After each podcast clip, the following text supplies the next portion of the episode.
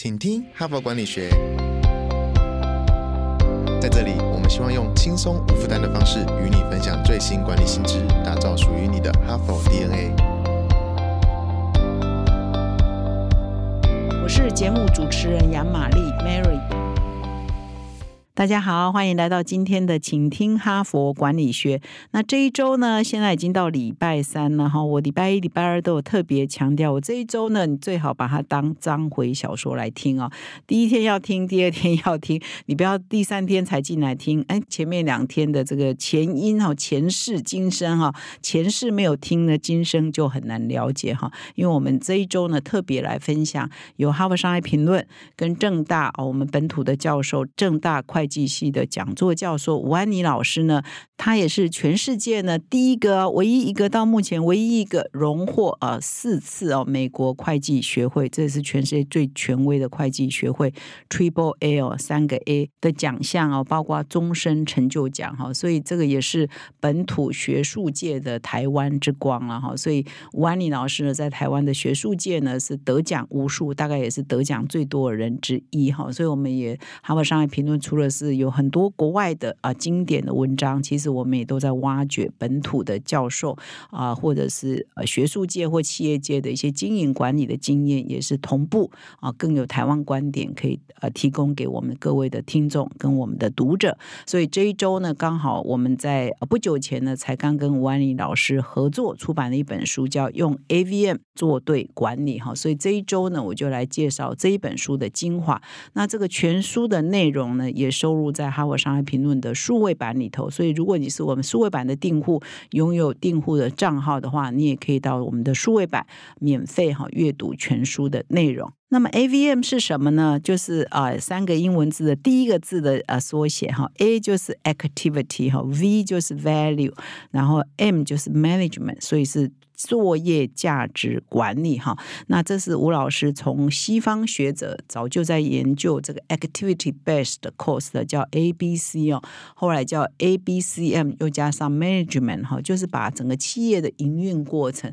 拆成一个一个作业为基础，就是我们每天在做什么事情，我们的机器每天在做什么事情，我们的研发每天在做什么事情，把它拆解拆解成为一个一个作业细胞，就好像我们的人体。是由细胞组成的嘛？我们的工作，我们的公司呢，其实也是由一个一个作业细胞所组成哈。然后将作业的细胞跟结果哈，把它综合连接在一起，一起看呢，就可以看出说我们在营运管理上过去的财务报表或是一般的呃其他的报表都无法看出来的我们的隐形成本哈。把你的投入跟你的结果可以连接哈。A V N 是一个很好的一个管理的技巧，所以很。多导入这个 AVM 的企业都说 AVM 很像是照妖镜然后可以看到啊经营管理上看不到的隐形的成本或者是看不到的问题哈，所以一连五天呢，我会分享 AVM 的一些重点。礼拜一、礼拜二已经有谈到吴老师为什么会去做 AVM，以及 AVM 可以帮助企业破解哪些管理的迷思。比如说，你以为最大的客户就是最好的客户吗？你以为订单最高就是最好的这个业绩而跟利润来源嘛，透过 AVM 的检验之后，照妖镜一照之后，发现，哎，很多企业发现他的大客户原来是他最大的亏损的来源，他的大订单原来呢，并没有给他带来很高的获利啊，所以到底问题是出在哪里呢？AVM 啊，你如果呃套用这套系统，你就可以很清楚的看到，你是不是有资源错置啊？你是不是有决策错误啦？你是不是客户的比重跟服务的重点放错地方了？也可以帮助你做好更好的决策的体系跟管理哈，所以 AVM 呢，如果你愿意经过那个阵痛期导入成功，很多企业呢都是获益很大的哈。那么今天呢，已经到第三天了哈，所以我就来介绍一下到底 AVM 是怎么样一个模组组成的。它到底是一个什么样的管理系统呢？我今天呢也是来跟各位做大要的分析。那么在进入啊今天内容之前呢，哎这几天我每天都邀请各位哦，赶快到我的粉砖帮我按赞跟追踪哈。我们又创造一个新的平台，可以跟各位来交流跟分享，感谢。各位哈帕听友，大家好，我是节目主持人杨玛丽。在哈帕下载即将突破两千万人次的成绩后，我们想用另外一种方式，让风行全世界的哈佛商业评论管理智慧更深入台湾企业界。因此，我们即将推出一门重磅的线上课程。这个课程将结合我三十多年深度访谈超过一万个成功人士的心得与经验，并以哈佛商业评论创刊至今超过一百零一年的管理智慧为基础，精华浓缩成一门六小时的课程。我们设计了自我管理、培养领导力、团队管理、策略管理四大篇章，让你由内而外、从点到面，一步步补强台湾教育缺乏的管理思维。为了设计出更符合需求的课程，邀请你现在就点击下方说明栏连接，帮我们填写问卷，抢先预约三百元的课程折价券，并享有抽三名免费课程名额的机会。希望透过这个课程，帮助每一个人成为在职场上更成功的领导者。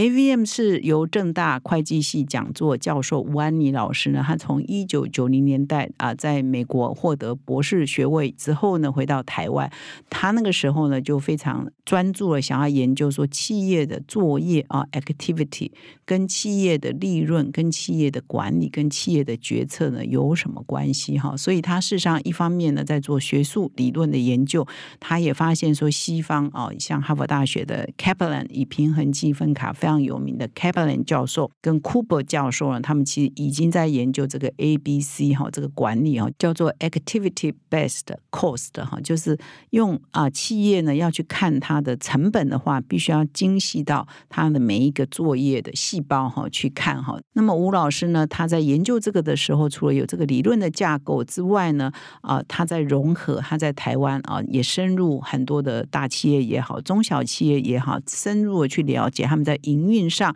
呃的作业的系统啊，跟他们遇到的一些。困难跟瓶颈是什么哈？所以这是一方面是实务界哈的经验以及理论的基础，他等于是花了三十多年的时间才研发出这个 AVM 哈，也是有兼具理论跟实务需求的这个架构哈，来帮助企业做好他们的管理。所以呢，他不是拿了四个这个 Triple A 的奖项吗？我在看说，哎，大家给他给吴老师奖项的时候，通常都会这样形容说他的成就，他是兼具的教学。学创新、研究创新跟实务创新哦一体哈，它同步在推进，而不是说只有学术的研究、理论的研究，同时呢也有实务，然后也不是说只有实务的辅导，它同时也兼顾了这个理论的架构，所以真的是相当的难得。那么今天呢，我就进入到底 AVM 的这个理论的精髓是什么呢？我就来说明一下哈。其实上我们这个用 AVM 做对管理这一本书啊，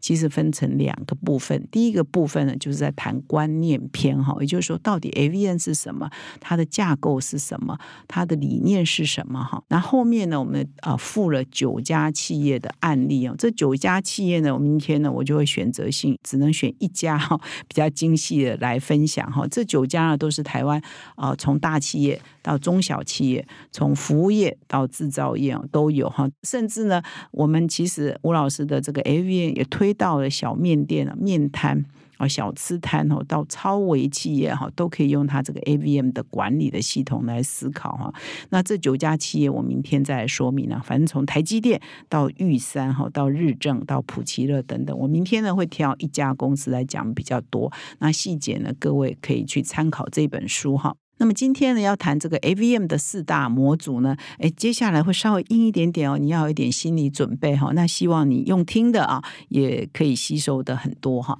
那么 AVM 的四大模组呢，主要是四个哈。第一个叫做资源模组哈，简单讲就是说你到底投入了多少资源。然后这资源必须要用费用哈来总结哈，这叫资源模组。比如说你用了多少人，你用了多少材料，你用了多少时间哈，设备投资等等哈，所以就是指企业投入制造跟服务的时候，一共总共动用了多少资源，最后的结果就是你花了多少费用哈，就是这个月啊。每个月或每年。花了多少费用？这叫资源模组哈。所以你按照它的体系去做的话，你会算出第一个叫做资源模组，也就是你花了多少钱。那么第二个模组叫作业中心模组哈，就是在把它细了，就是你是哪一个部门。或者执行哪一个作业的执行者哈，这个执行者呢，除了人之外，还包括你的机器、机台设备跟你的 IT 投资都算哈。那么作业中心模组呢，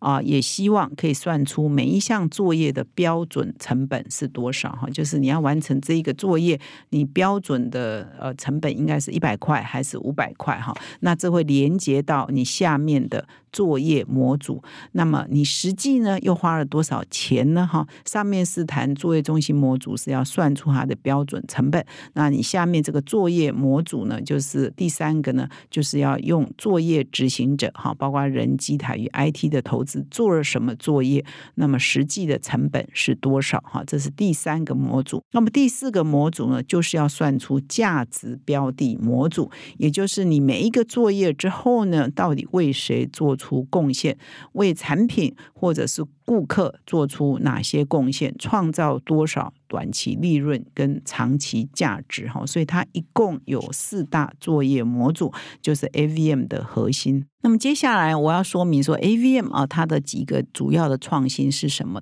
它一个最大的创新呢，就是用作业单项的作业 activity 呢，取代传统的会计科目哈。它这边呢就举例，比如说你传统的这个会计科目，它分摊成本的因素呢是，比如说它会这样做，比如一个工厂，它有冲压机，它的生产成本呢，它会以生产量啊、机器小时啊、人工小时来分摊给所有的产品。但是你如果用 AVM 呢，假设说这一个这一。个工厂有十个这个机台哈，冲压机台好了，那传统的会计呢就会把它算在一起哈，它就没有考虑到它的差异性哈，也没有考虑到说，哎，这一个机台是谁负责，那一个机台又是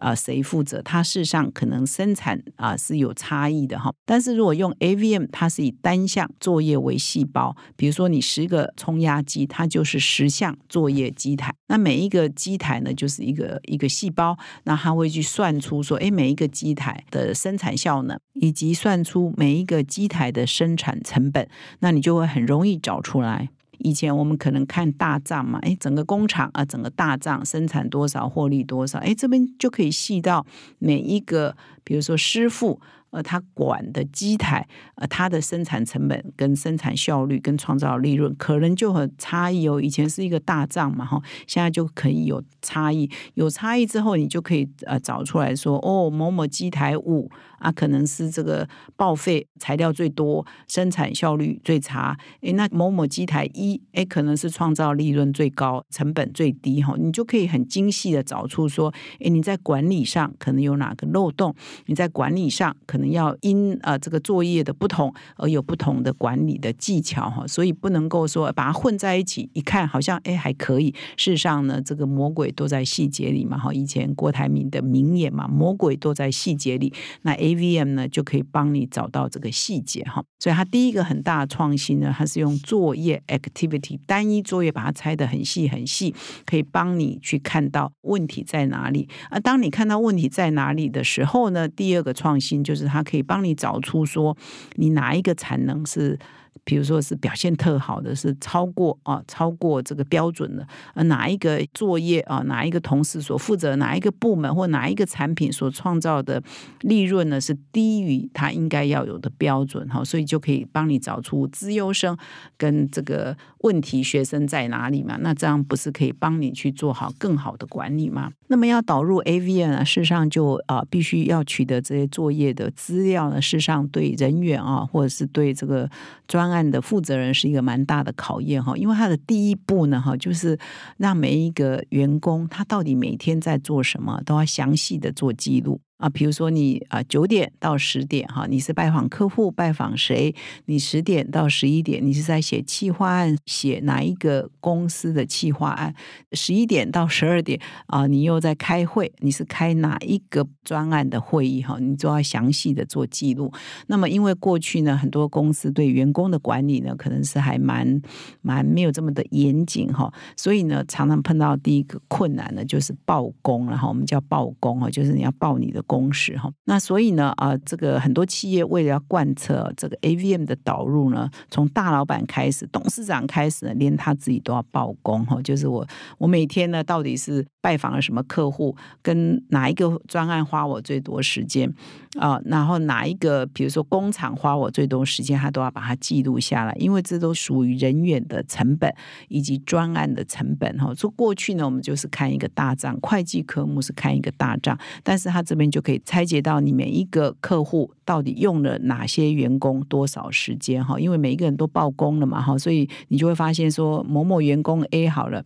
诶，他百分之八十的上上班时间都在服务，比如说这家公司最大的客户好了，然后 B 啊也是百分之六十的时间哈，他的时间都花在拜访这个客户，解决他的问题，开会都是跟这个客户相关的哈，所以当他把客户的价值。跟呃，他们这家公司所投入的时间成本或者是服务成本都算起来的时候，他就可以算出来单一客户为这个公司创造价值，真的有想象中那么高吗？哈，如果说很多企业又都觉得最大客户我要把它捧在手心上，不敢得罪的话，有的时候你投入了资源跟服务是超越你的营收的哦。所以这个呢，很多导入 AVM 的企业呢，都觉得说最赫然发现一个最大的反差。就是他以为最重要的客户，反而是他最赔钱的客户哈，所以这很多人呢，透过 AVM 这个系统，呃，开始去精算他们的投入之后呢，就可以得出这样的结论。那么 AVM 啊，最大的核心是把每一个作业哈，为了哪一个客户啊，为了哪一个专案等等啊，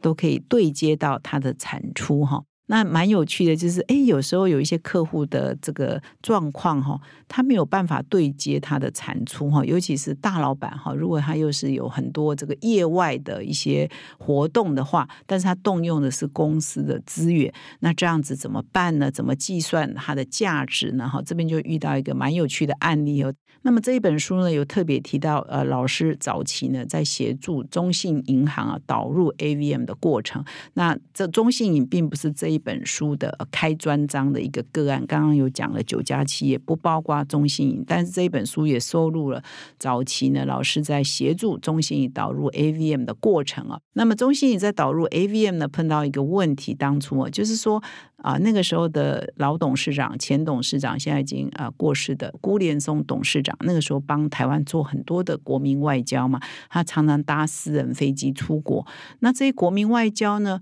哎，这个成本呢是呃中信银的成本在支出嘛？可是要怎么算它的成本跟效益呢？哎，它这个成本要谁吸收呢？好像也不是为了业务去跑的嘛，都是为了国家哈，为了我们的外交、国民外交在做的哈。所以呢，当初他们导 AVM 的时候呢，哎，就有很多部门说，哎，那要怎么摊呢？这个老板的这个出国费用要摊给谁呢？那有些部门摊比较多，他就会抱怨说，为什么我要摊这么多呢？为什么都是摊给我们？部门呢？哈。那吴安妮老师呢？面对这些质疑，他也会跟同仁啊说：“哎，其实这个董事长去做国民外交，呃，看似对业务没有直接帮助，但是媒体都会大幅报道啊，对你的这个品牌的价值提升很高啊。所以当然也要计算它的成本跟效益啊。比如说你们这个免费的公关嘛，哈，因为虽然你都没有花这个公关费，可是对于你这个呃中信影的知名度啊、品牌形象啊，哈，是大大提升嘛，哈，所以也是。”是要计算它的成本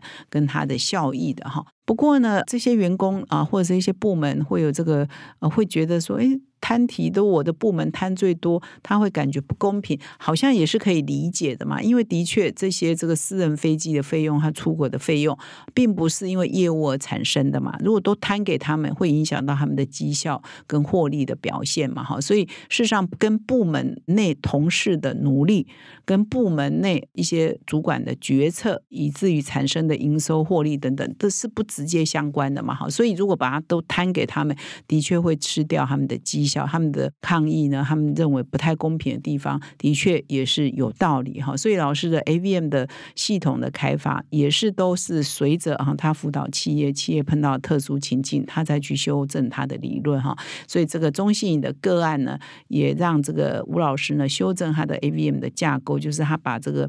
呃企业内常常会有一些不可控制的成本啊，那这这不可控制的成本，在后来在归属这个原因的时候，在归属成本的时候，就不要再归属到个别部门的绩效评估中。所以你就不要跟部门的绩效做连接哈。所以这个为什么吴老师的这个 AVM 哈，慢慢经过这么多年来有很多的修正，其实也是因为很多企业的实际碰到的困难呢，就会反映在他这个理论架构里哈。所以让他这个理论更接地气哈，更可以啊把各种哈复杂的啊企业经营的实物碰到问题容纳在里面哈。所以才会让这么多企业觉得说，哎，这一套制度的确是蛮好的，蛮可以帮。助他们在做经营管理的决策，以及让他们看到一些看不见的隐形的问题，或者是隐形的成本。那么吴老师呢，在辅导了很多大企业啊，我刚刚讲有台积电啊，有中信银哈。呃，什么玉山等等哈，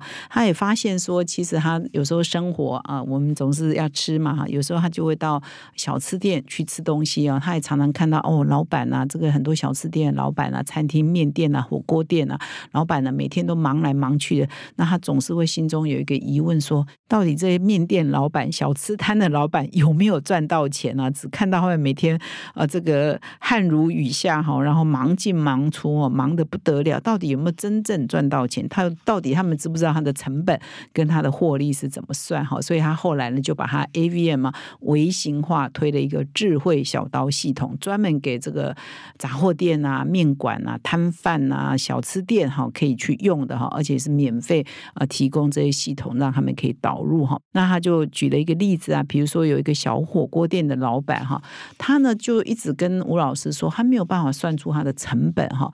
尤其是他没有办法算出说，他比如说我们如果去火锅店吃饭，不是有各种不同的火锅吗？各类火锅吗？这个主菜是牛肉还是猪肉还是鸡肉？哈，那吴老师就要问他说：“那你有办法算出到底是比如说牛肉双酱牛肉锅？”利润比较高，还是鸡肉锅哈？利润比较高，还是海陆双响锅利润比较高呢？哈，因为这个火锅店老板可能到最后就算总账嘛，这个月材料花这个多少钱，店租花多少钱，员工花多少钱啊？最后结余好像就是他的盈余嘛，哈。但事实上这样还是很不够精确哈，所以啊，这个火锅店老板后来就导入了吴老师的呃智慧小刀之后，他后来就算出来喽。它有两款锅的原料成本特别高哈，一一款锅叫头好撞撞锅，一款锅叫麻辣朝天锅哈，因为它用的材料。特别的贵哈，这两锅，然后这两款锅的售价呢，只比其他的锅呢，呃，高一点点，没有特别高哈。